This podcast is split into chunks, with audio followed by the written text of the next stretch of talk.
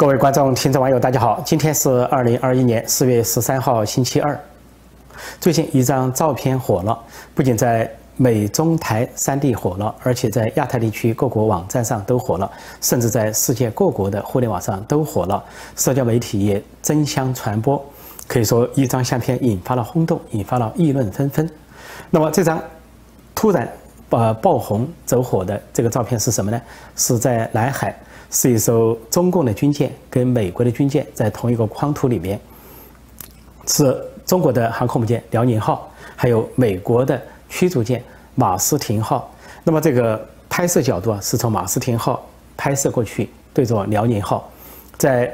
远处是辽宁号，大概相距呢数百米或者是一两千米这个距离，在南海。那么在美国这边，马斯廷号呢是有舰长和副舰长在船舷边观察。中国的辽宁号，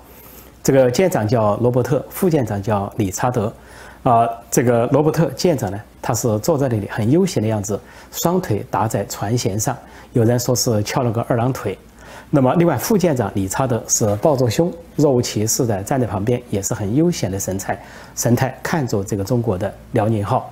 但这两这两个船呢，说相距几百米或者是一两千米，啊，仍然呢在安全距离之内，因为在国际法呢。国际航线上相距五百五十米的军舰算是安全距离，就是没有互相挑衅或者互相威胁的意味。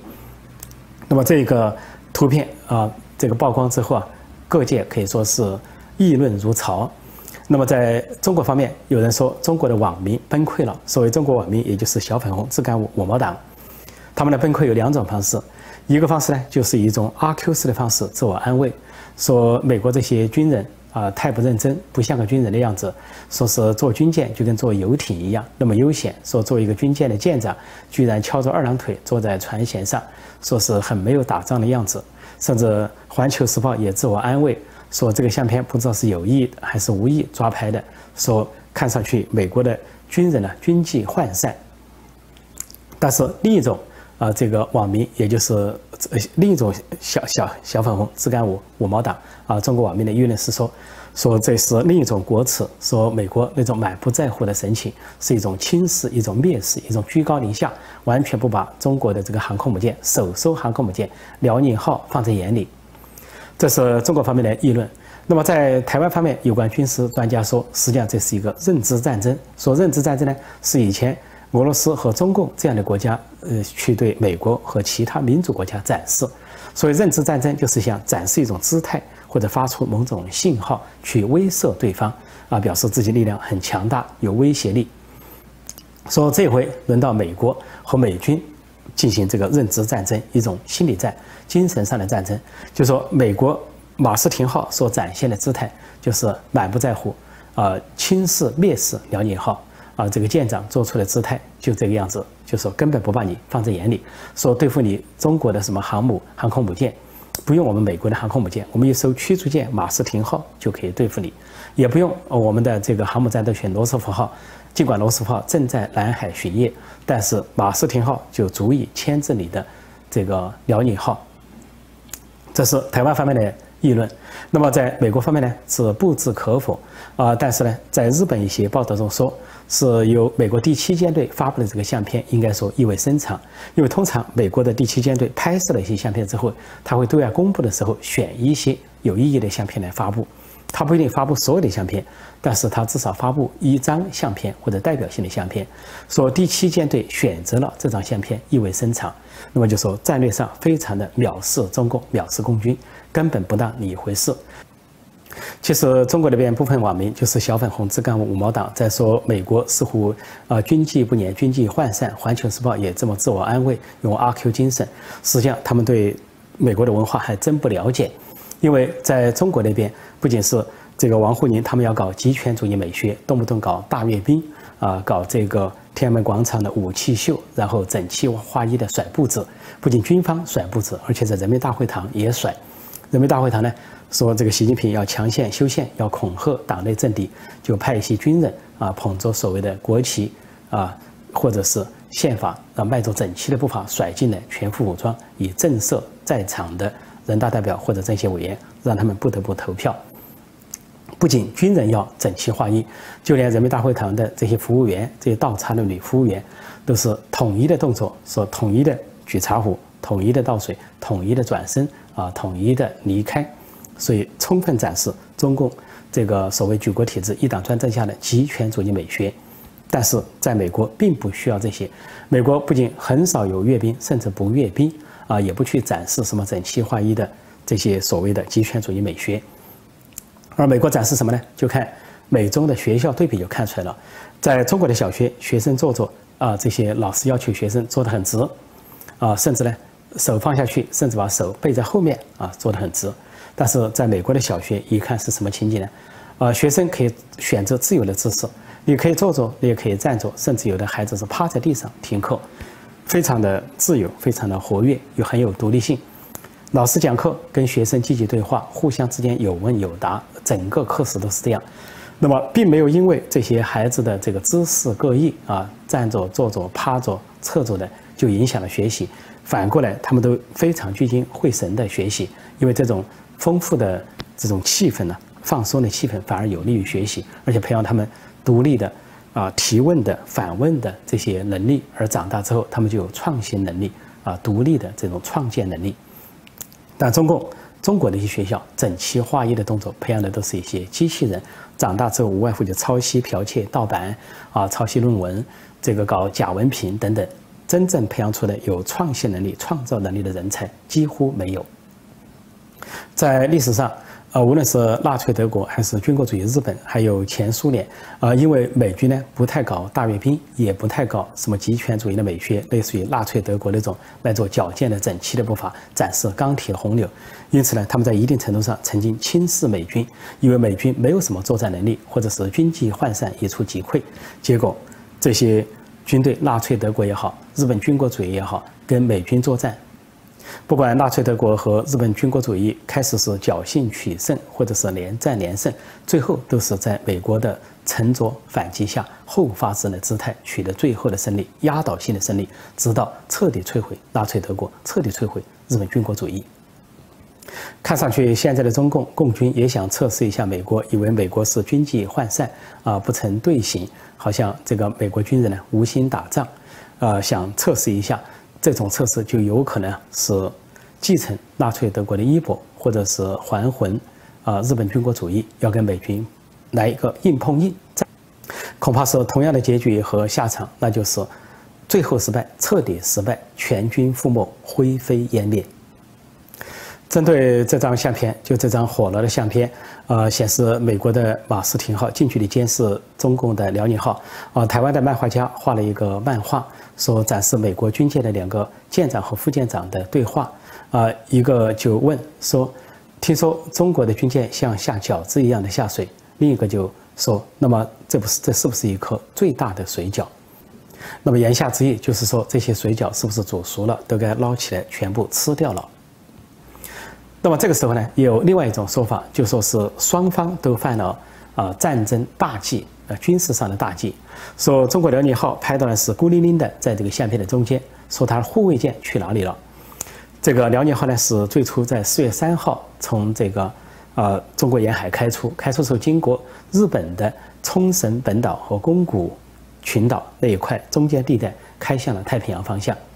那么开向太平洋方向之后呢，它转了个弯，到了台湾东部的海域啊，进行所谓例行操练啊，例行的演习。说是将来要这种演习要常态化，就直接威胁台湾的安全。而辽宁号在演习的时候还采取这个军机东西包抄的方式啊，共军的战机在东西包抄，形成三面围堵台湾的方式，说给台湾构成了半包围的态势，给台湾极限施压、极限的威胁。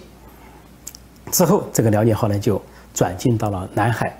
那么转移到南海的时候，据说辽宁号伴随的其他有五艘舰艇，有什么驱逐舰呢？啊，护卫舰，还有补给舰。但是据说有两艘呢留在了台海地区巡夜，一艘就是所谓很强大的，号称零五五南昌号，还有一个大概是啊零五二或者是零五四的什么成都号这一类的角色，所留下的两艘。那么辽宁号进入南海之后，就只带了其他三艘比较弱的军舰。所以，当马斯廷号尾随而至的时候，啊，辽宁号就显得孤零零的。说辽宁号犯了兵家之大忌，那就是它没有作为一个航空母舰，它是船舷暴露在外，没有护卫舰在旁边护卫。那么从美国这边镜头拍过去，清晰的看到它的船舷，还有这个呃航空母舰上的舰载机，另外呢还有这个呃航空母舰的编号零一六编号都清晰可见，说这是中方在军事上犯了大忌。但也有另外一种说法，说美军犯了大忌，说美军呢，呃呃，同时也是疏忽，说是马斯廷号，呃，这个舰长和副舰长不应该同时留在船舷上啊甲板上，说他们有一个人必须在指挥室，在电子中心，以防范电子攻击、电子干扰等等，说至少留一个坐在坐镇指挥室，但是说舰长和副舰长都上了船舷，在那里很悠闲的神态，似乎也犯了兵家之大忌。不过呢，后一种说法实际上值得争议，因为美国应该是有意这么做，美军有意这么做，就是认知战争，展现一个姿态，就是应该说电子师或指挥室有其他的军官负责，而舰长和副舰长都上到啊船舷上，满不在乎的直接的去观察这个近在咫尺的辽宁舰。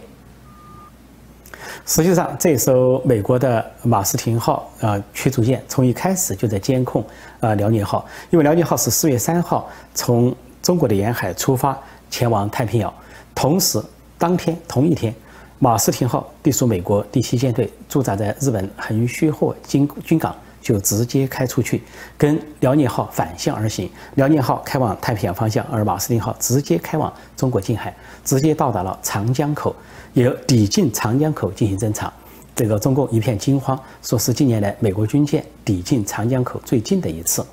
而马斯廷号抵近长江口后，就一路南下转到南海，他们预期辽宁号会出现在南海，果然，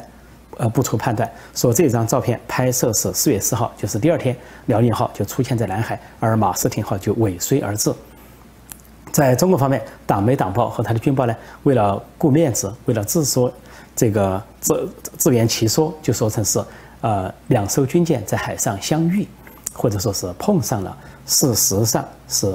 并行并列而行。就说马斯廷号跟辽辽宁号是并列而行，你辽宁号往前开，马斯廷号也往前开，进行近距离的监控。就因为这个辽宁号是个山寨版，都知道从乌克兰的一艘瓦良格号引进的，本来原来。假装说做娱乐用，做娱乐场，中国把它买进来之后，就改装成自己的首艘航母，啊，有重大的缺陷。在二零一七年一月去通过台湾海峡的时候，就暴露了大量的弱点，什么不能够呃舰载机舰载机不足，不能够夜间作战，没有自我保护能力，航行速度很慢，啊，转弯的速度很笨重，另外这个焊接板的这个合金啊不合格等等。那么很容易受到饱和攻击，说它绝对不是美国任何一艘航空母舰或者航空母舰战斗群的作战对手。不要说罗斯福航空母舰在近距离跟它对峙，就说是马斯廷号美国的一艘驱逐舰，这个哈辽宁号都对付不了。因为这个马斯廷号驱逐舰啊，是美国伯克级的啊驱逐舰，是第呃三十九艘美国海军的第三十九艘。那么早在十多年前就已经下水服役了。这个马斯廷号有一个特点，它不仅有这个相当猛烈的火炮啊，有高射机枪这些基本的装置啊，电子干扰、防电子干扰等装置。最重要的是，它携带了重型鱼雷。重型鱼雷有两种，一种叫做 Mk 三二，一种叫 Mk 四十六，呃，又叫重型叉式鱼雷或者叫重型三叉式鱼雷。这种鱼鱼雷呢，威力巨大。台湾曾经从美国进口了。啊，多少枚说给中共的这个战舰构成了严重的威胁。如果马斯廷号跟辽宁号啊相遇的话，双方要作战，看上去辽宁号很庞大，旁边还有几艘啊什么补给舰、护卫舰。但是，如果马斯廷号跟辽宁号单独作战，马斯廷号必然啊发射这个鱼雷，重磅鱼雷，呃交交叉式鱼雷或者是三叉式鱼雷。那么一枚鱼雷就有可能让辽宁号。这个断为两截，如果一枚不够，再发一枚，那两枚鱼雷足够让辽宁号一断两截，灰飞烟灭，沉入海底。而尾随辽宁舰的什么补给舰或者是护卫舰，恐怕根本不需要鱼雷打击，就是互相用火炮互攻，那这个马斯廷的火炮就可以占上风。就在中共升高南海的威胁、台海的威胁，并且实质性的对台湾构成近距离威胁，并试图再次抢占。呃，或者夺取菲律宾的经济专属区的岛屿的时候，啊，美国做出了很多个动作。一个动作是，呃，除了马斯廷号尾随啊这个辽宁号之外，还有罗斯福航空母舰战斗群在四月四号开进南海，从印度洋经过马六甲海峡，浩浩荡荡开进南海。另外，就在那个时候呢，法国的三艘军舰跟首次跟亚太四国，就是美国、日本、印度、澳大利亚的海军，在印度洋靠近南海地区举行联合军演，五国军演。四月一号是美中军军机相撞二十周年，啊，就是二零零一年四月一号所发生的那件事情。那么当时的中共的一个歼八战斗机去故意撞上了美国的，呃，侦察机 EP 三，那么当时中共的这个。呃，飞行员王伟是坠海啊，机毁身亡，被中共视为什么烈士？而美国的侦察机呢是受伤之后被迫迫降，迫降在海南岛的陵水机场。这个事情过去了二十年，中国方面是高调的纪念，大肆的宣扬，把王伟宣扬成英雄啊，挑衅者成了个英雄。另外，你把那个撞击事件啊炒作成美中之间对抗的似乎大事件之一。美国方面不动声色，并不炒作这个事情，更不高调炒作，而是采取实际行动。怎么纪念呢？他也纪念二十周年，美国也纪念这个撞击事件二十周年。纪念方式就是派出 EP 三侦察机通过台海上空，以展示对中共对台湾威胁的反制和蔑视。而在台海，美国不仅有空中的反制，还有海上的反制，就是美国的另一艘导弹驱逐舰，叫做麦凯恩号，在前些天沉稳地通过台湾海峡。就在中共对台湾海峡、对台湾进行近距离的包抄威胁的同时，麦凯恩号就再次通过台湾海峡，宣示美国对台湾协防，向中共发出了强烈的反制信号。中共正在围攻菲律宾的岛礁，中共搞了。两百多艘号称渔船，实际上是海上民兵，就假装以躲风雨风暴为由，就留在菲律宾经济专属区内的牛轭礁不走。那么现在从三月初到四月初，超过一个月都不走，假装躲风浪，实际上就通过这种方式呢，想进行实质性的占有对菲律宾的岛礁。不仅如此，呃，在另外一个礁也是菲律宾经济专属区域，叫仁爱礁，有菲律宾的记者和渔船搭乘渔船去采访在岛上的一艘。啊，菲律宾的军舰和他的人员的时候，中共呢居然派出海监船去跟踪警告，后来又派出所谓导弹快艇去追击。那么后来这个菲律宾的这个渔船打在记者的渔船撤离了那个地方，那么就显得呢中国方面是非常的猖狂啊，对菲律宾啊越南周边的小国可以说欺负到了家门口，在中共派出海上民兵啊去围困。菲律宾经济专属区的牛轭礁的同时呢，美国跟菲律宾的国防部长通话，强调了啊美菲防务协定适用于南海，也就是说，如果在南海爆发战事，如果中共胆敢对菲律宾发动进攻的话，那美军就要协防菲律宾的军队、海空军在那里跟中共作战。而不仅由此宣誓，而且美国跟菲律宾立即展开了联合军演，就从四月十二号本周一开始，说展开两周的联合军演。这个联合军演所再次展现美国和菲律宾之间的呃伙伴关系、友好关系和战略同盟关系，展示的对象那就是中共和共军。尽管中共是以大欺小、恃强凌弱，但这世界上有一个道理，那叫做一物降一物，或者说强中自有强中手。那么中共在霸想在霸凌南海，想这个霸凌南海周边的小国，但是美国就成了他的克星。美军成了他的克星，说美军尾随而至。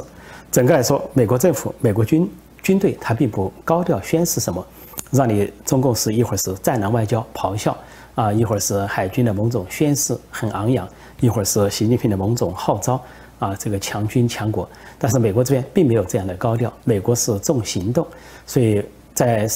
舆论上保持低调，但是行动上不放松警惕。中国这个辽宁号或者辽宁号航空母舰战斗群，每一次出海都被党媒党报宣扬成是扬威之旅，呃，甚至是胜利之旅，啊，甚至是对台湾是威胁之旅。但是在国际上看呢，就是一个笑话，就是一个丑闻，就是一个出丑之旅。就像二零一七年一月通过台湾海峡，被台湾的国军啊空中海上的监视掌握了所有的漏洞，呃之外，在其他的出海行动中，可以说都被。啊，美军、日军和周边国家完全掌控。那么这一次，啊，去这个太平洋，又去台海，然后去南海，可以说又丢尽了脸。尤其是被美国的马斯廷号一路尾随辽宁号进入南海，看你有什么作为。马斯廷号跟这个辽宁号并肩而行，那么就已经显示了美军对它的完全的监控和掌控。今天的世界格局和中美态势啊，看上去是，呃，中共摆足了姿态要称霸亚太，进而呢称霸全球，甚至要主动出击，先发制人。那美国的姿态就是沉着应战，是做了充足的准备，准备后发制人，随时给中共以致命的反击、致命的打击。好，今天我就暂时讲到这里，谢谢大家收看收听，再见。